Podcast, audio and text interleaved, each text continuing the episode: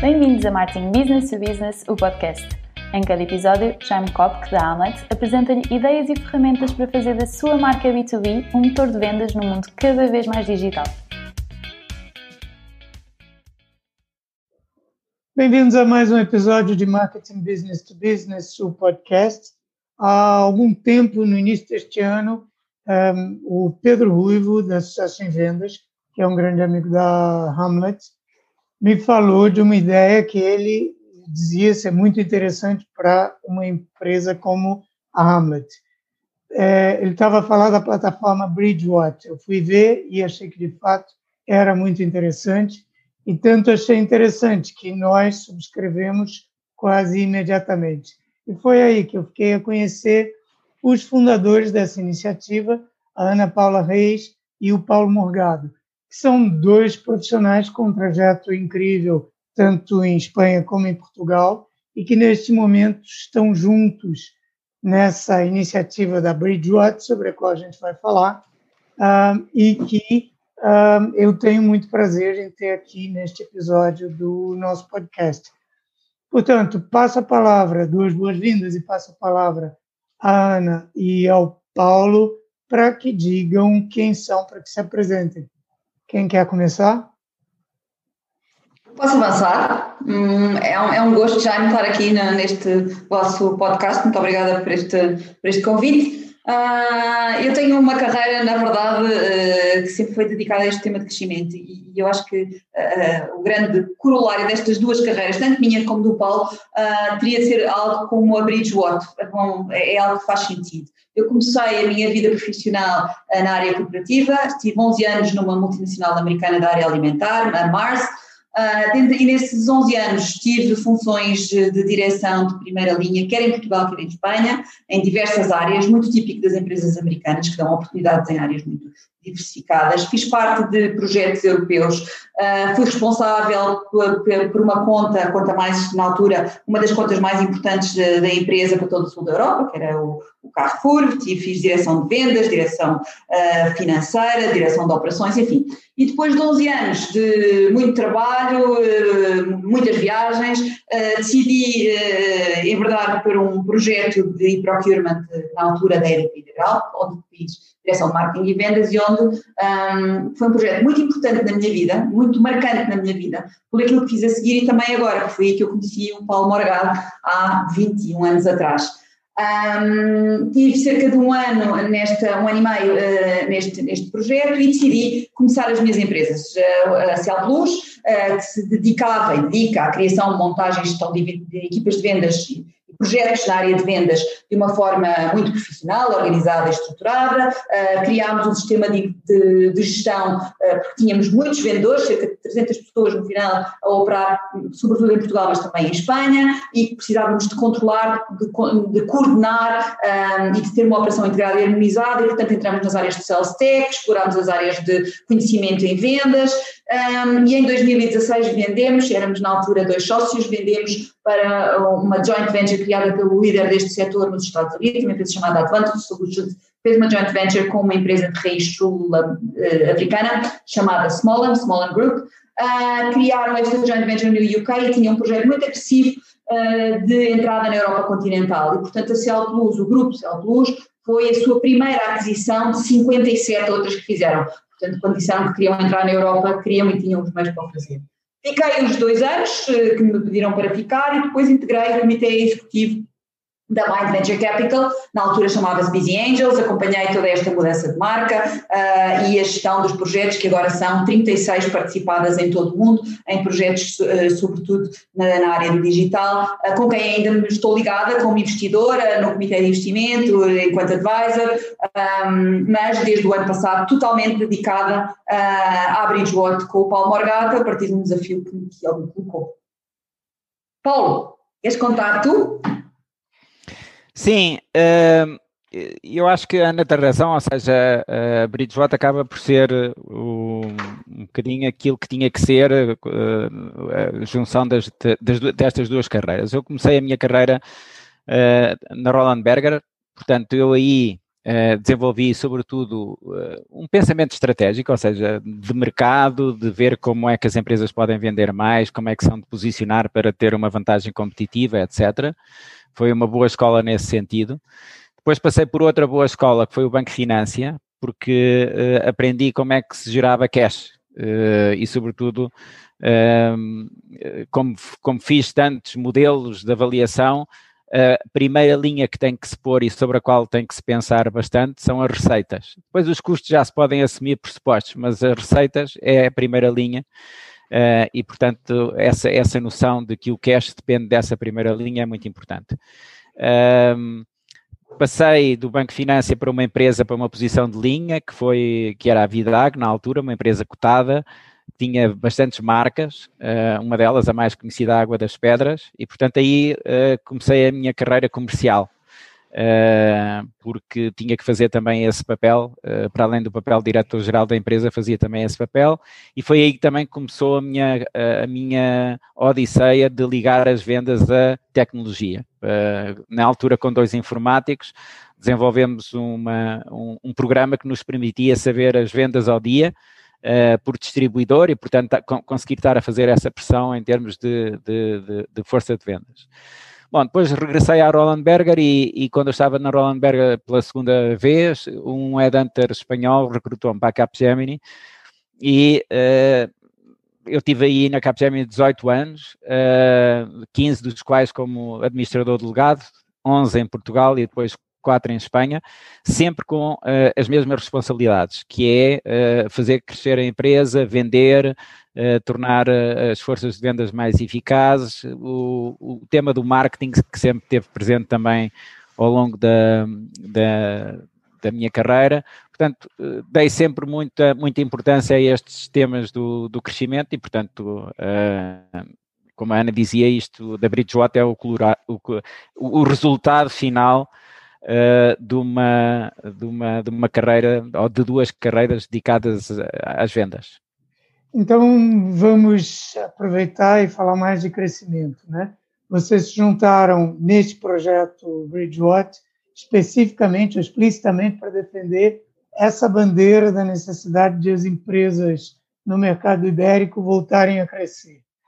Um, por tudo aquilo que eu já fui vendo e lendo do que vocês têm publicado, há um déficit de crescimento nas empresas portuguesas e espanholas. É, falem mais sobre esse déficit das consequências que, eles têm, que ele tem. Assim, o, se nós olharmos para os dados da Pordata eh, em Portugal, as empresas eh, em 2019 tinham a mesma faturação média que tinham em 2008, 300 e tal mil euros, ok? e as grandes empresas tinham decrescido a sua faturação em 10%. Uh, ah, e Espanha não tem um cenário diferente deste. Portanto, a, a, faturação média das empresas não tem crescido ao longo destes anos todos, ok? O que tem crescido, sim, é o número de empresas e vão-se comprando mais empresas, portanto, como se vão comprando mais empresas, uh, a faturação acaba por crescer. Uh, e vão-se comprando mais empresas porque a dívida sustenta essa, esse, esse financiamento e também porque havia abundância de dinheiro barato, ok? Portanto, este foi o, criou-se, criou-se, digamos assim, este, este motor de desenvolvimento que, como nós sabemos, no caso específico de Portugal, eh, também não tem resultado num crescimento do PIB nada de especial. Portanto, eu diria que Portugal é um país essencialmente estagnado e financiado. E, portanto, as empresas têm que acordar custo custar para esta realidade que as empresas, os gestores têm que acordar o custo custar para esta realidade que as empresas têm que crescer.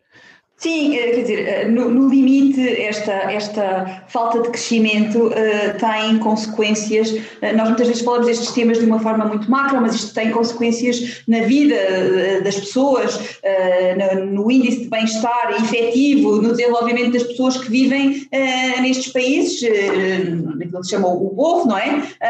e no limite até a sua própria perda de soberania. Se nós não somos capazes de criar a nossa riqueza e se precisamos, como o Paulo dizia, de recorrer ao endividamento de uma forma, uh, digamos que regular e, e, normal, como uma forma de crescer, uh, no limite este, estes valores, estas dívidas têm de ser pagas algum dia e deixamos de poder determinar a nossa própria liberdade enquanto povo, poder escolher, uh, criamos uma crise endémica de falta de atratividade, porque é pouco estimulante para um investidor colocar o seu dinheiro num, num, num país que efetivamente tem uma economia endémica, com, com com uma, uma, pobreza do seu próprio mercado e portanto, eh, tem um mercado que não, que não é um mercado estimulante, que não tem condições para aceder a outros mercados e, portanto, isto tem uh, consequências que vão muito para além de, de, de, do, do, nível macroeconómico. Às vezes dizemos, isto não é nada comigo, isto afinal não me afeta, acaba sempre por nos afetar a nós e, e, e as gerações uh, que aí vêm. O, o, que para nós tem sido verdadeiramente uh, eu diria uma luta, eu ia dizer triste, mas nós tentamos pegar nessa tristeza e arrancar com ela para a frente, porque é a única solução, a sua caminha é, é para a frente, é ver que apesar de tudo isto, e vamos centrar um bocadinho mais aqui esta nossa conversa no que diz respeito a Portugal, este, este sentido de urgência não está lá, não é? Nós continuamos a encontrar razões e a empurrar uh, esta mudança para a frente como se isto não nos dissesse respeito um, como se este modelo se pudesse efetivamente perpetuar. E por isso temos feito, inclusive, alguns cartoons, porque tentamos dar um certo tom de graça, porque também encaramos o riso como uma, o, o, o riso, o sorriso e, e, e, o humor como uma forma simpática de olharmos e podermos refletir de uma outra forma sobre estes temas. E temos publicado alguns cartoons na Bridgewit acerca desta matéria e todos nós já nos vimos em situações onde queremos fechar um negócio e do outro lado o interlocutor nos diz que agora não porque estamos de férias, depois a seguir vem o Natal e a seguir estamos no fecho do ano, enfim, e vamos perpetuando e o tempo vai passando e efetivamente isto mantém-se. O Paulo dizia há bocadinho que na Pordata, os números da Pordata diziam que em 2018 uh, tínhamos uh, o nível, médio das empresas se mantinha, 333 mil euros em 2008 e em 2018 327. Em 2019 a situação é a mesma e as empresas de grande dimensão, inclusive, voltaram a crescer. Portanto, uh, corremos este risco. Um, isso, isso tudo que vocês contam é muito impressionante quando os números são olhados desta forma, porque nós até já tivemos, enquanto país, Portugal, essa, essa perfeita noção de como essa dependência da dívida nos torna reféns do que alguém decide lá fora num determinado momento. Eu acho que todo mundo tem isso muito presente na memória, o que aconteceu no início da, da última década. Agora, é, isto não quer dizer, como você, como você, Ana, afirmou, que, que haja esta consciência das empresas que o problema é delas. E é justamente isso que eu pediria que vocês desenvolvessem um pouquinho mais, que é as empresas ah, têm consciência de que esse, esse déficit de crescimento, sendo um problema do país, é um problema de cada uma delas, ou elas estão satisfeitas com o, o empurrar de barriga, o empurrar com a barriga que tem que é o cenário que vocês descrevem. E completando a pergunta é isto varia segundo o tipo de empresas, ou seja, há mais consciência numas do que noutras. Uh, como é que vocês veem esse quadro?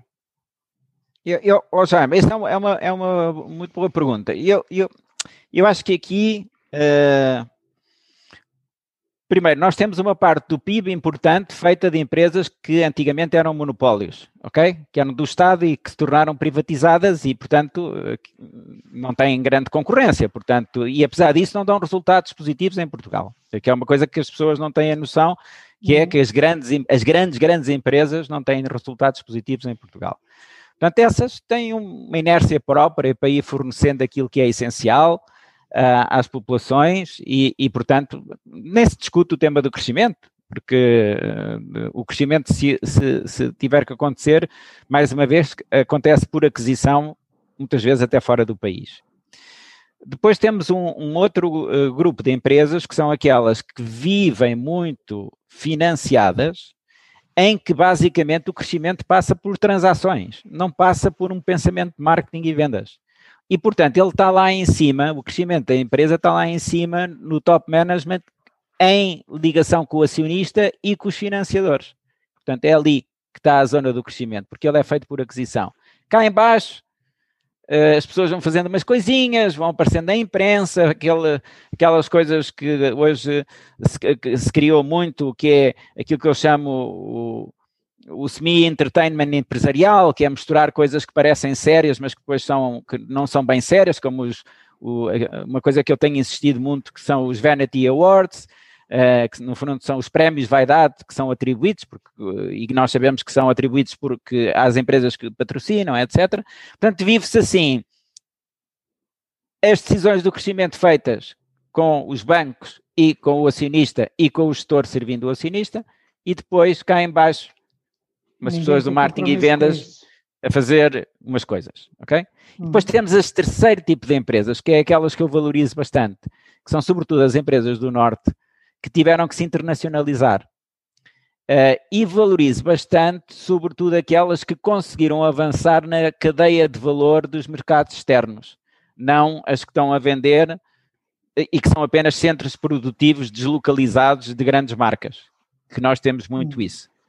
Uh, mas, portanto, o panorama não é nada, uh, ou seja, aquela falta de crescimento encontra, começa a, nestas três coisas a encontrar as suas razões. Porque temos os grandes, que não têm uh, objetivo para crescer a não ser fora do país, temos os outros que crescem sobretudo por aquisição, e finalmente temos as empresas exportadoras, que muitas delas são apenas centros de produção nacional e não são não estão posicionadas na, na, na, cadeia de valor onde, de facto, uh, estão as maiores margens. Porque não temos marcas, temos poucas marcas em Portugal, ok?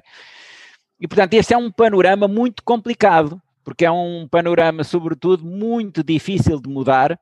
Uh, no curto prazo é impossível, ok? As referências que nós temos são as referências que nós temos há uma série de anos, com as, as auto-europas, essas coisas, mas não, não tivemos mais nada em termos industriais eh, que pudesse dar desenvolvimento ao país. E, portanto, somos um país dependente do turismo. No turismo fazem-se coisas, têm que se fazer coisas boas em termos de marketing e vendas. Porquê? Porque aí é um setor que compete a nível internacional, mas que também esteve muito poupado a concorrência por causa dos problemas que ocorreram nos, nos, nos países uh, africanos que tiveram uh, problemas de, de, guerras e não sei o quê, que, e que deslocaram o, os seus turistas para cá. Portanto, uh, eu acho que este é o, é, o, é, o, é, o, é aquilo que nós temos que, que começar a perceber, que é não basta nós dizermos que queremos reduzir uh, a nossa dívida, Hoje em dia, se as empresas de facto não, não pensarem em marketing e vendas e serem mais competitivas, não, não, essa, essa, essa redução da dívida é apenas um, um sonho bastante distante. Uh, Paulo ou Ana, uh, vocês já foram dizendo, mas no entender uh, de vocês, o que, que, são as causas dessa falta permanente de, de crescimento tão duradoura? De crescimento uh, que leva a essa estagnação do, da, da economia portuguesa?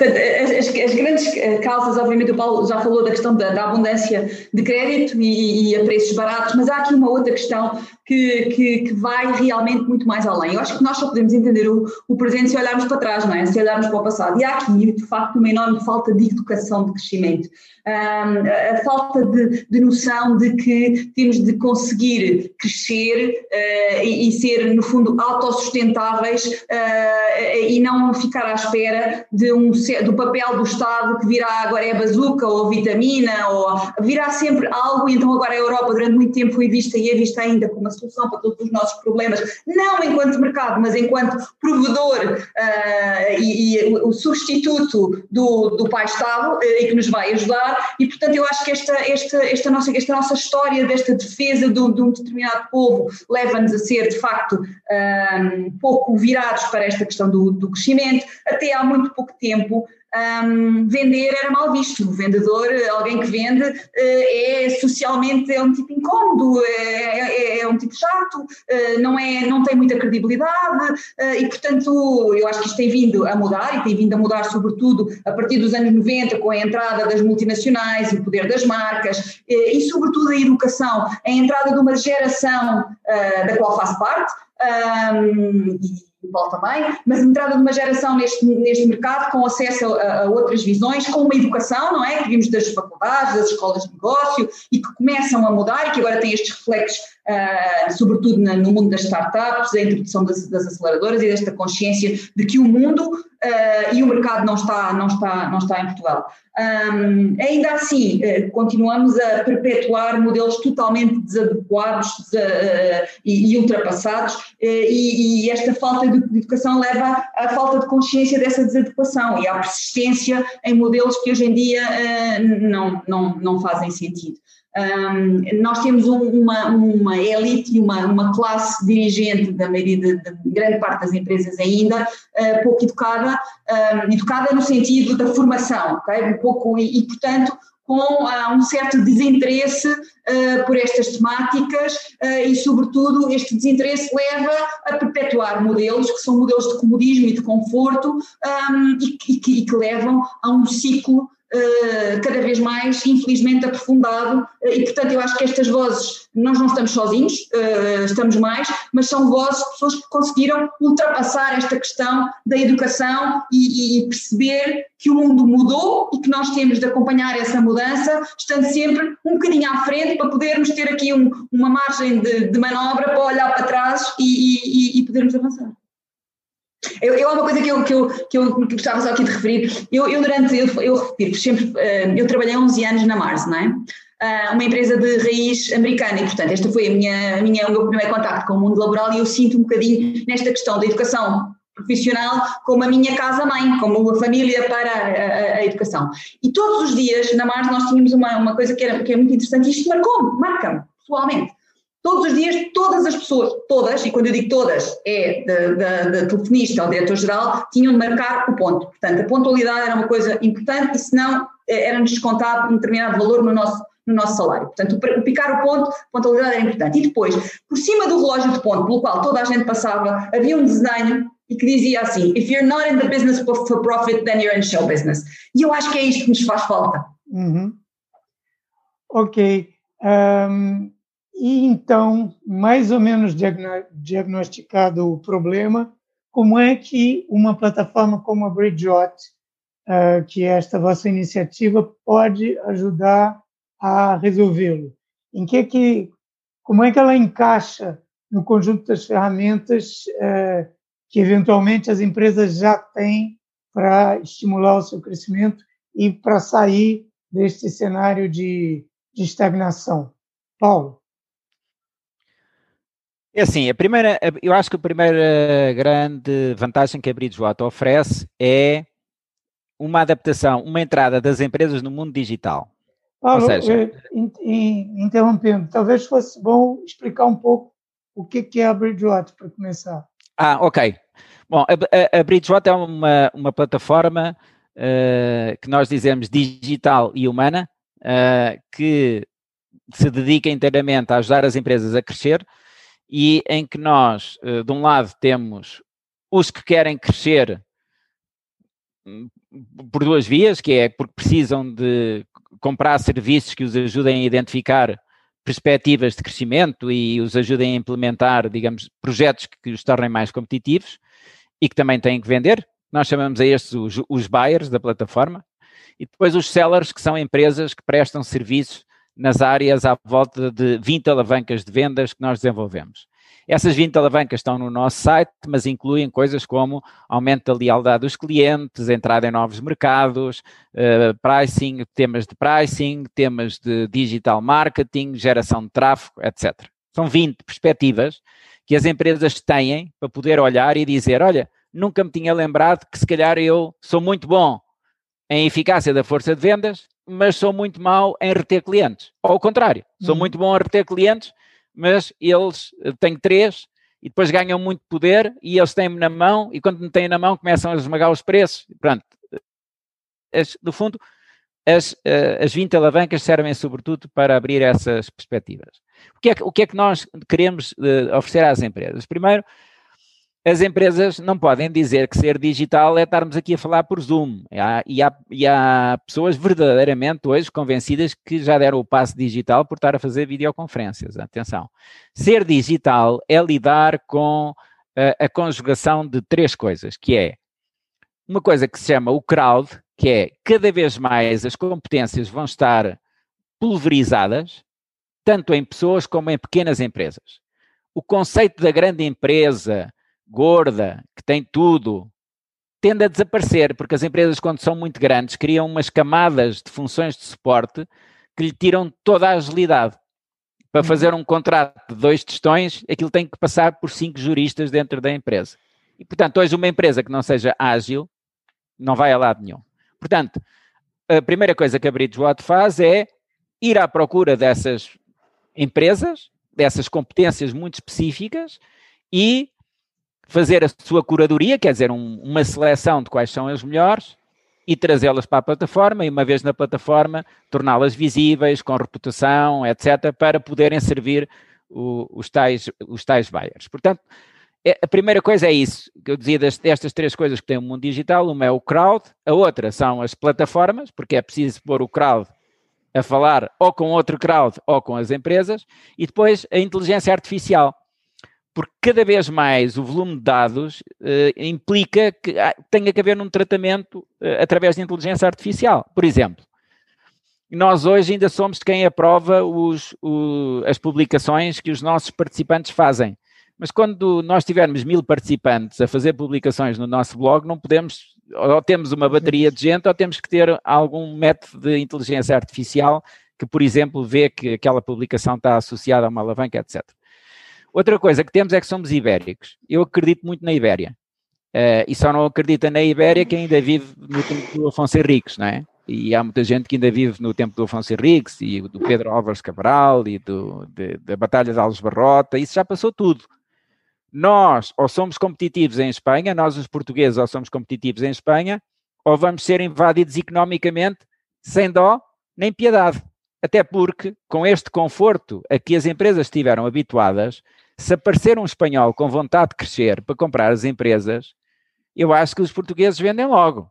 Porquê? Uhum. Porque vão poder safar-se com um dinheirinho, ok? Que dá para fazer as praias, aquelas coisas todas que a malta gosta, férias e não sei o quê, e vão ficar os espanhóis a vender em Portugal. Isso, para mim, é uma coisa cuja probabilidade de acontecer é muito grande, mas eu quero ser positivo e quero acreditar que as empresas portuguesas também vão entrar em Espanha.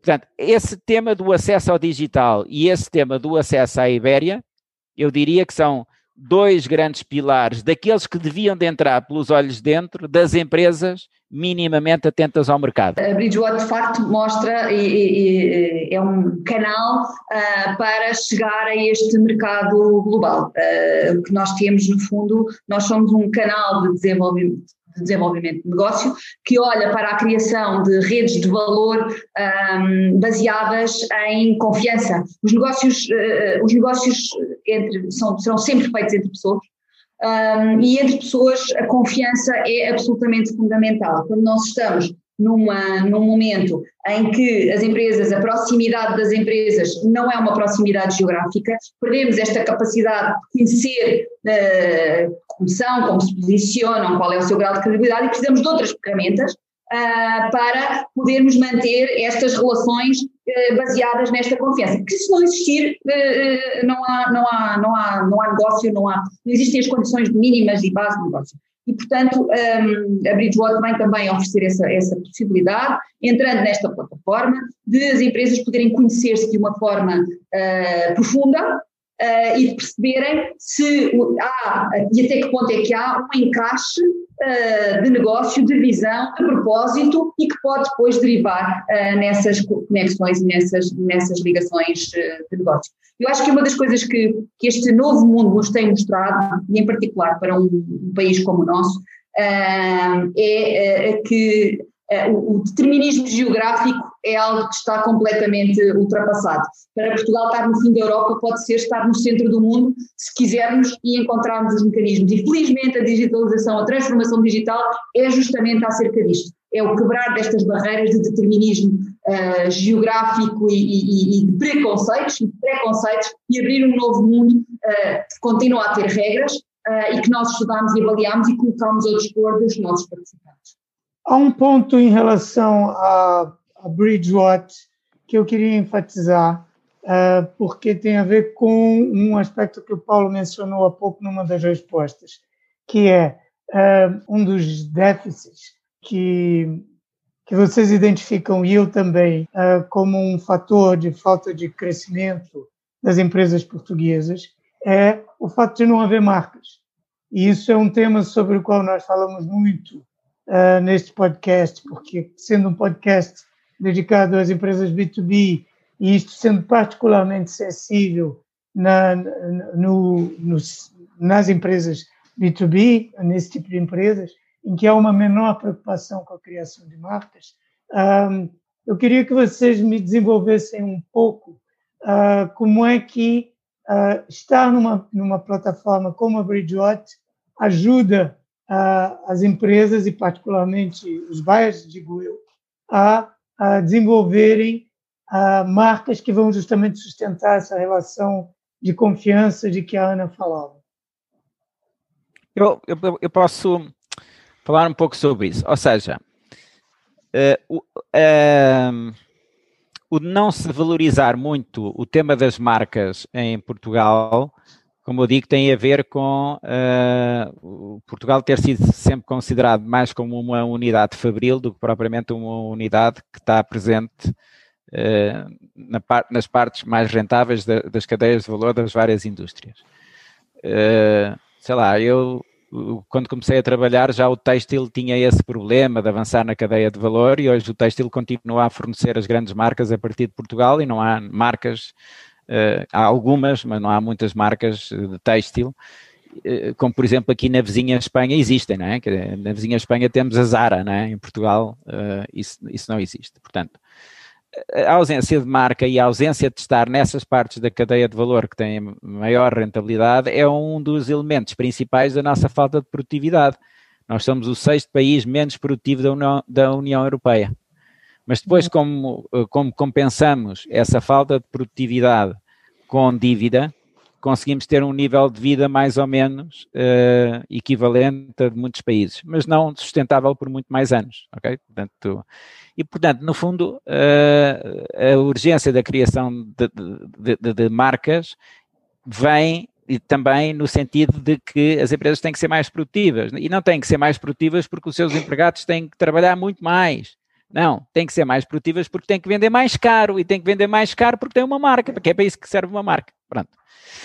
O que é que a Bridgewater pode ajudar? Bom, pode ajudar em vários aspectos. Portanto, a Bridgewater em si está-se está a começar a tornar numa marca que, que é conhecida por esta cultura de crescimento, esta cultura para fazer as coisas bem feitas, porque nós não podemos esquecer que a nossa plataforma tem embebidas nelas próprias um conjunto de melhores práticas. Por exemplo, incentivar as empresas a publicar, incentivar a pôr testemunhos de clientes, é muito americano, é muito típico das empresas que querem dar-se a conhecer, etc. Isso em si já é a construção de marca, ok? uh, porque as empresas têm interesse em, em, em demonstrar essa reputação, etc. Depois, nós temos uma alavanca que é exatamente, chama-se Brand Management, que é só dedicada a isso. E uma coisa que uh, nós achamos que faz muito parte da construção da marca de, das empresas é, uh, uh, são as histórias de sucesso que essa empresa teve. Poder contar histórias de, de sucesso em termos de como é que cresceu, como é que desenvolveu os seus produtos, como é que foi de encontrar as necessidades do cliente, como é que se manteve resiliente no seu, no seu posicionamento de ser uma marca uh, de prestígio, etc. Ok? Portanto, a conjugação das próprias 20 alavancas, eu diria que é uh, ou se nós agora que estamos a falar de marca da alavanca de brand management mais as outras 19, as outras 19 são as que contribuem para a marca. Ok? E portanto, se as empresas não pensarem nas 20, nunca conseguirão ter uma marca de prestígio sustentável. Uh, quer dizer, agora, mais uma vez, isso, uh, essa ajuda que a Bridgewater pode dar só pode acontecer se cada um uh, reconhecer a importância de ter uma marca de prestígio, ok? Nós temos assistido, por exemplo, ultimamente à tentativa da criação, de, ou não é a tentativa da criação, pessoas que se associam a, a esta ideia de uma marca de Portugal, etc. Eu, sinceramente, não percebo bem qual é que é a marca Portugal, ok? Eh, porque Portugal, há muitos Portugais dentro do, do Portugal. Uma coisa que eu sei é que marca não é de certeza uma coisa adjetiva, é uma coisa substantiva. Portanto, ninguém pode pôr uma marca em alguém que depois tenha um comportamento contrário. E, portanto, a principal, uh, diria, cultura que a Bridgewater quer trazer é se as empresas, que as empresas tenham uma marca, mas que essa marca seja substantiva, ou seja, a marca é o que as empresas fazem, não o que as empresas dizem que fazem, porque senão caímos naquele ridículo de que cada vez que nós queremos uh, pôr para cima Portugal e criar uma marca Portugal, lá vêm os do costume, que são os Ronaldos, aquela malta toda, que por acaso só conseguiram esse êxito fora de Portugal. Hum. Portanto, uh, eu acho que é um tema que devia de, uh, vou dizer assim uma, uma coisa exagerada para ver se, se, se, tem algum impacto, mas se houvesse um Ministério da Marca em Portugal era, era capaz de ser uma coisa engraçada para ser feita pelo país. Mas eu acho que aí esta questão é também porque a marca é. Ter uma marca é uma responsabilização para quem o tem. É, é o assumir de uma enorme responsabilidade. Uma marca é uma promessa, como o esta questão da substanciação que tem de ser cumprida. E, e, e, isso exige uma reflexão profunda em relação a quem as cria, daquilo que é o propósito dessa criação dessa marca e depois e, e fazer compromissos e um compromisso que diz eu vou por aqui, não vou por ali. E não posso estar no mais ou menos e vou ajustando conforme me dá jeito. A, a, a criação de uma marca é realmente é uma promessa que tem um caminho, que implica trade-offs, implica dizer que, que, eu abdico de algumas coisas e nós não estamos muito habituados a ter de fazer estes trade-offs e a cumpri-los, a focar, a dizer eu não posso fazer tudo. Eh, uma marca não significa, sobretudo, poder dar um valor acrescentado e poder cobrar por esse valor acrescentado e fazer-nos valer nesse mercado porque temos a capacidade de cumprir com essa promessa. Nada pior do que criar uma marca, um, uma, um identificador de algo que nós não somos. E eu acho que isso começa pela maturidade daqueles que decidem nas empresas e que a partir do momento em que criam esta marca, se comprometem, como os médicos fazem com o seu juramento, a efetivamente entregar aquilo que dizem que vão, que vão, vão fazer e que significa essa, essa marca. E aí, uh, muitas vezes, há uma certa dificuldade de assumir compromissos de uma forma efetiva. Quando, quando as coisas correm mal, às vezes olhamos para o lado e dizemos se. Não, a marca diz que é por aqui e temos de ser verdadeiramente assertivos. Oh, oh, oh Jaime, eu, há, há, uma coisa muito interessante neste tema da marca que é as empresas uh, digitais, como a Amazon, outras, vieram elevar muita fasquia do que é, que é ser uma marca, não é? Sobretudo uhum. porque está muito associada à experiência do cliente.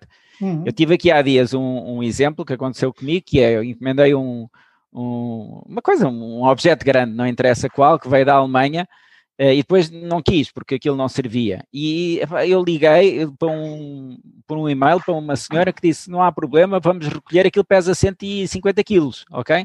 Vão recolher, não cobram nada, etc. Portanto, uh, se fosse alguém que não tivesse a noção de marca, ia começar a pôr problemas ao cliente para poupar 100 eh, euros ou não sei o quê, burocracia, etc e estava a perder de vista aquilo que é, que é a principal coisa. Eu, sou, eu, sou, eu sobre isso e sobre aquilo que a Ana dizia de cumprir, ser consistente, é assim, nós não podemos ter, isso é muito vulgar, sobretudo nos operadores de telecomunicações, ok? Que, que, nos vários países gostam de aparecer nos palcos, assim com os holofotes e não sei o que sobre eles, mas depois não cumprem o básico. Por exemplo, nós no aeroporto de Lisboa não há sinal de nenhum operador, ok? Uhum. No aeroporto de Lisboa nós queremos fazer uma conversa com alguém ao telemóvel e não conseguimos. Então, para que aquelas estrelas, aqueles prémios, aquelas coisas? Já uma vez publiquei uma coisa sobre isso. Para que isso? Porque. A publicidade dos operadores no próprio aeroporto. Não, pois, mas quer dizer, se não tiver cumprido o básico, nós sabemos que uma marca é, sobretudo, um identificador composto pelos valores que as pessoas vão associando àquela marca, ok? Uhum. Quanto mais alta está a marca em termos de visibilidade, menos admissível é que alguém tenha um ah. pensamento uh, crítico em relação a isso. E mais, e, e, hoje, sobretudo com os meios digitais, as empresas são severamente punidas por estas coisas que antigamente pareciam detalhes e não são. Uma das coisas que nós insistimos muito nos nossos cartoons é, por exemplo, é, é o client experience. Para mim, é das coisas que mais associadas estão. Para mim, é a prova dos nove de uma marca, é o client experience. Se a marca falha no client experience, falha enquanto marca. Pode dizer depois o que quiser em termos de publicidade, a modo como os CEOs põem as luzes, aquela coisa toda. Se no client experience falha, falha em tudo. Porque as digitais não falham no client experience. Ponto final. Não falham. A Apple não uhum. falha no, no, client, no client, a Apple não falha no client experience. A Amazon não falha no client experience. A Netflix não falha no client experience. Portanto, se uma falhar destas tradicionais, destas tais fat companies, com uma série de gente a tratar de contabilidades, legals e não sei o quê, uh, destrói uh, aquilo que é o, pronto, o, o, que poderia estar associado uh, a marcas que muitas vezes têm muitos anos de existência mas que também não querem dizer nada. Há marcas, por exemplo, em Portugal e Espanha, que não querem dizer nada. Que já não têm substância, né? Um, vocês uh, nasceram enquanto plataforma num, num, contexto muito especial, que é este que nós estamos uh, vivendo da pandemia. E o que eu queria saber é qual é a visão que vocês têm sobre uh, a relação entre, entre este contexto e a situação que vocês descreveram, que é uma situação que vem de há muitos anos. Ou seja, a pandemia agrava, torna mais evidente o, o problema que vocês descreveram, ou, pelo contrário, traz oportunidades, ou todas as respostas assim? Ah, é, é, quer dizer, eu, nós temos, no meio disto tudo, nós temos de facto uma, uma, visão muito, muito positiva, uma visão muito crítica, mas quando apontamos críticas somos consequentes no sentido de ter apontar soluções de como as resolver. E aqui também, ah, esta, nesta questão, somos, preocupa-nos, e preocupa-nos porque nós estamos desde há, há algum tempo, alguns meses, a ouvir e a falar com muitas empresas, muitas entidades, em Portugal, em Espanha, mas também noutras latitudes. Nós temos neste momento já na nossa plataforma holandeses, finlandeses, australianos e, portanto, temos aqui sentados nestas nossas cadeiras de trabalho remoto, cada um em sua casa, o que era completamente impensável há um tempo atrás e não há muito. Uh, temos uma boa visão porque o mundo vai, vai nos passando por este ecrã e, por esta, e temos um, um diálogo muito fluido com, com, com, o mundo.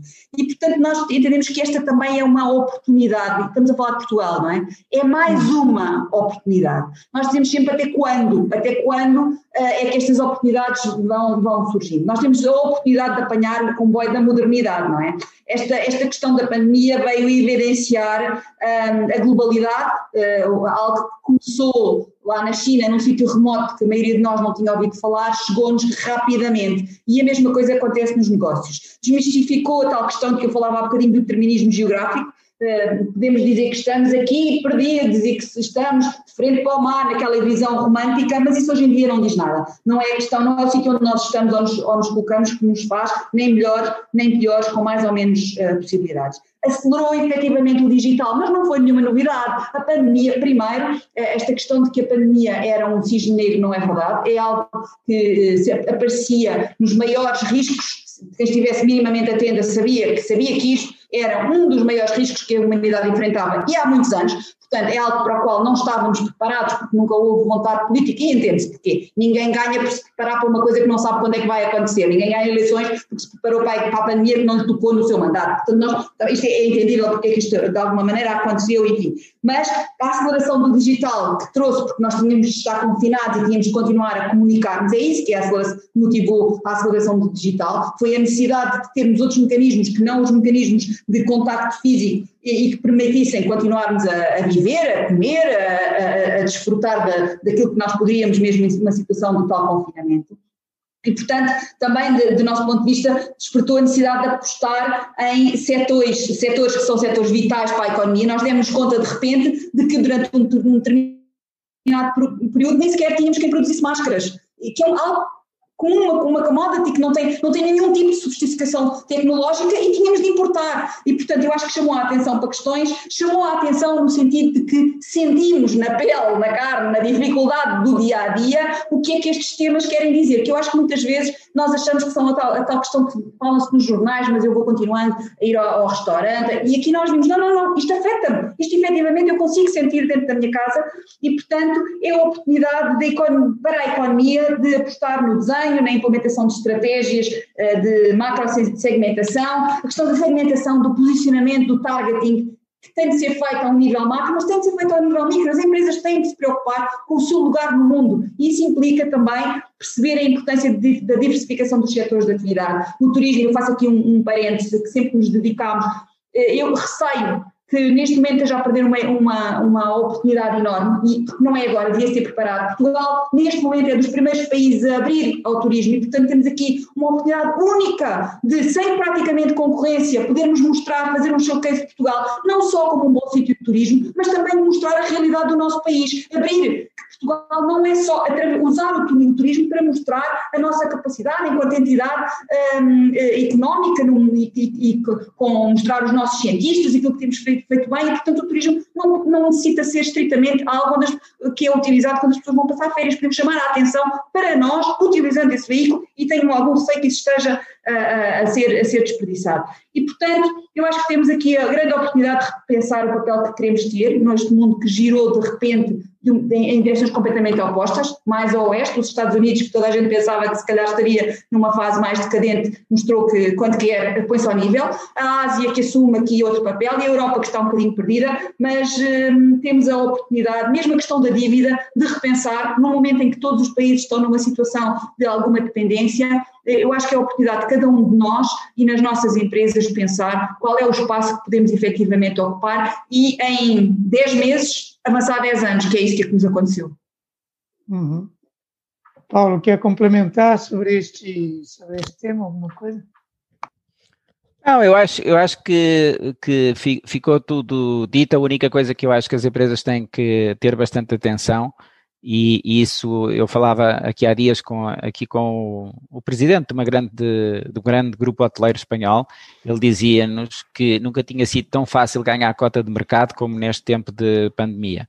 Porquê? Porque muitas das empresas estão completamente viradas para dentro, eh, não para o mercado, e, portanto, é como se estivessem fechadas em casa, os clientes vão a passar na rua, as primeiras que saem são as que agarram os clientes. E, portanto, hoje em dia, ele dizia-me, olha, eu hoje capto 4% de cota de mercado mais facilmente do que no antes da pandemia eu, eu captava 0,1% de cota de mercado. E isto é verdade para a maior parte de, das empresas.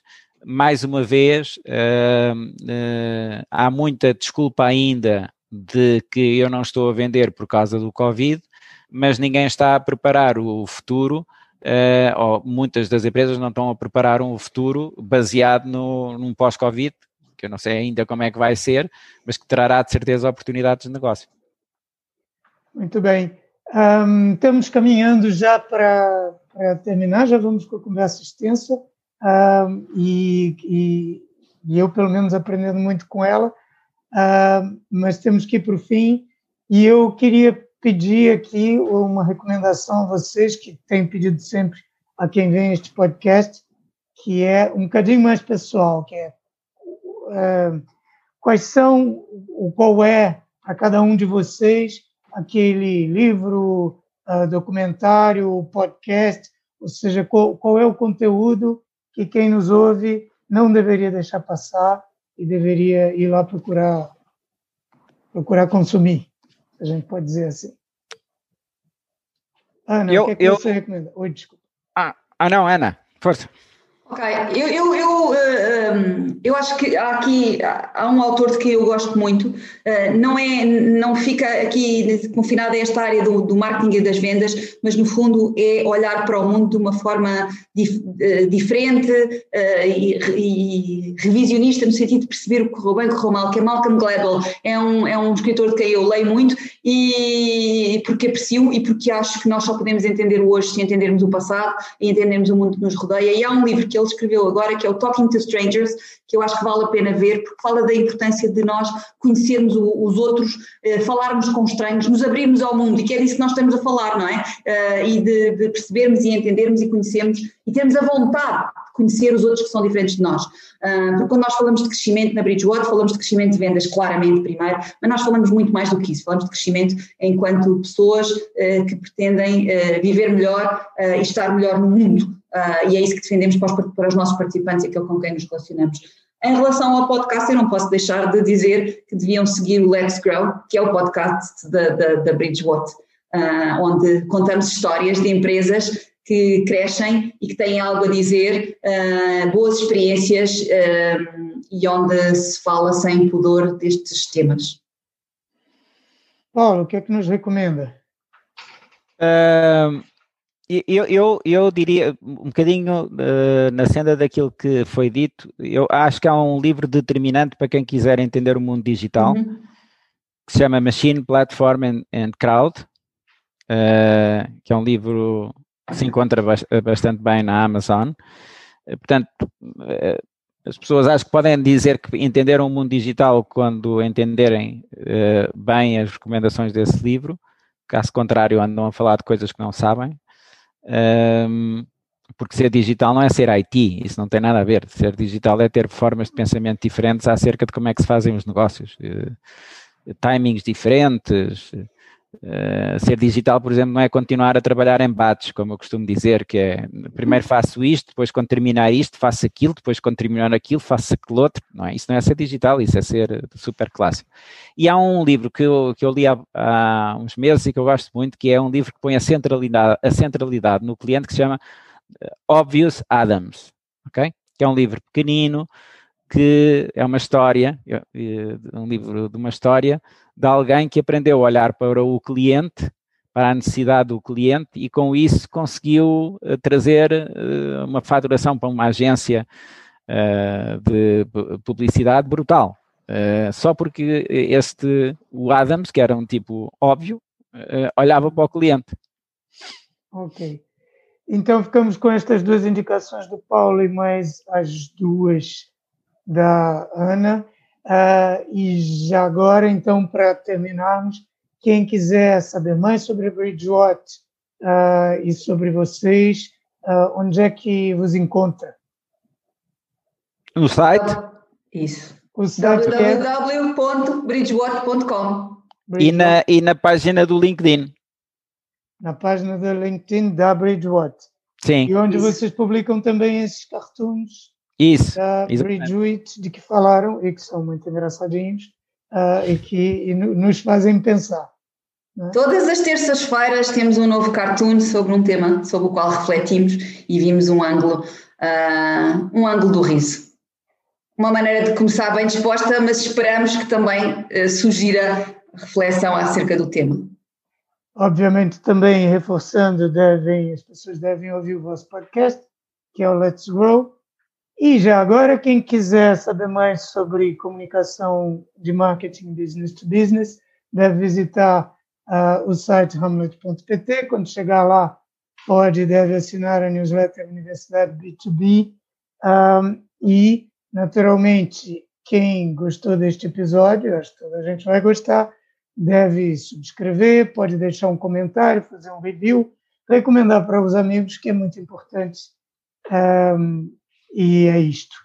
Uh, Paulo e Ana, muito obrigado pela participação de vocês. Acho que foi uma conversa muito útil e muito necessária, porque é, a forma como vocês falam desse tema do crescimento é realmente muito. nos faz pensar. Eu acho que tem qualquer coisa do óbvio Adams aí na, na maneira como vocês abordam esse tema. É óbvio que nós todos temos que crescer, mas não estamos olhando para isso eventualmente da maneira mais básica como deveríamos. Temos que crescer mesmo. Então, muito obrigado a vocês e obrigado a quem nos ouviu. Obrigada. Obrigado. Até já, muito obrigada.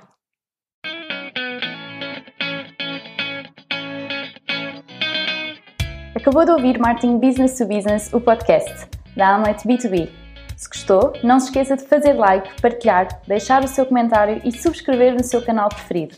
Para ver as notas desta conversa, vá a almet.pt blog. E em breve voltaremos com mais um episódio de Marketing Business to Business, o podcast.